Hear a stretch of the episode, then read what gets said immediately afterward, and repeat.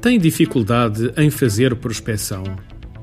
Claro que tem, todos nós temos, mas para a competitividade atual é cada vez mais difícil chegar à fala com os nossos potenciais clientes. Devido à crise, o que era garantido no passado torna-se cada vez mais difícil nos dias de hoje. Um dos problemas que noto quando trabalhamos com equipas comerciais a este nível prende-se com o facto de se utilizarem vezes sem conta as mesmas estratégias de prospecção. Mas pior do que isso, utilizamos as mesmas estratégias sem resultados. E pior ainda que isso tudo é o facto de não conseguirmos resultados, mas continuarmos vezes sem conta a insistir na mesma estratégia.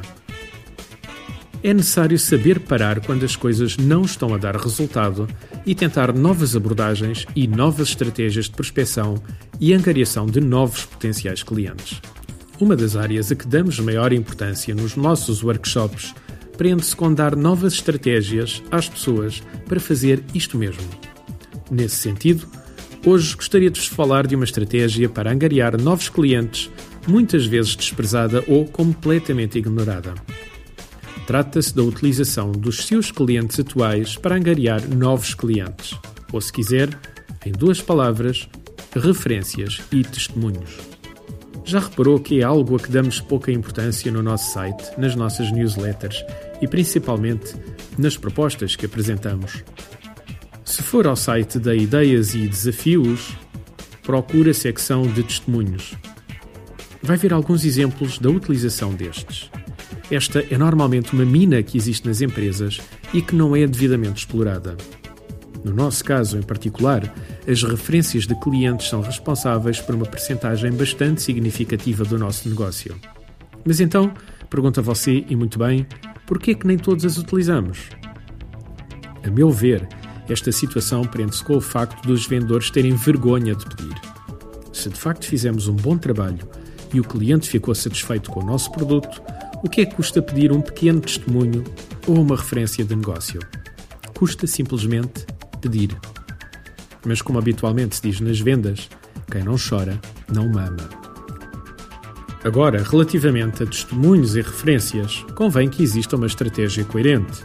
Se quisermos organizar uma escala de envolvimento do nosso cliente face ao nosso processo, poderia ser algo como: primeiro, nomes e contactos.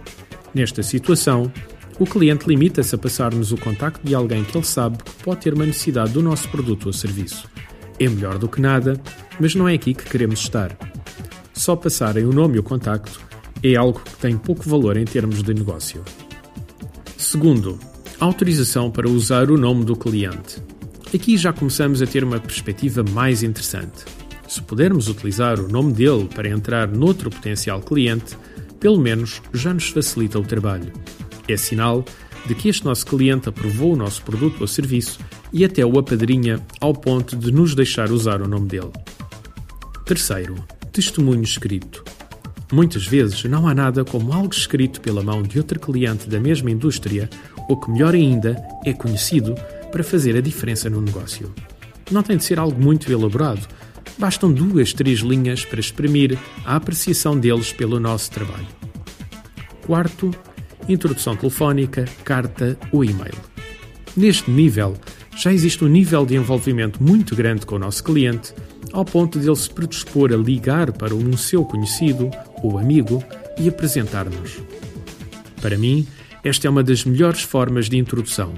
Caso o seu cliente não saiba o que escrever, pode já ter um modelo de carta ou de e-mail preparado e pedir-lhe se não se importa de enviar a um amigo a um conhecido.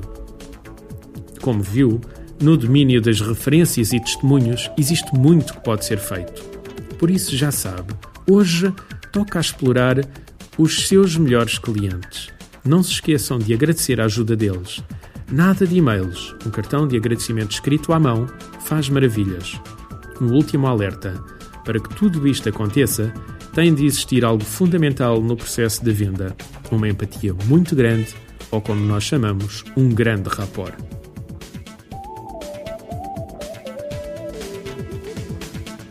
Artigo de José Almeida, locução de João de Souza, produzido nos estúdios da Universidade Autónoma de Lisboa.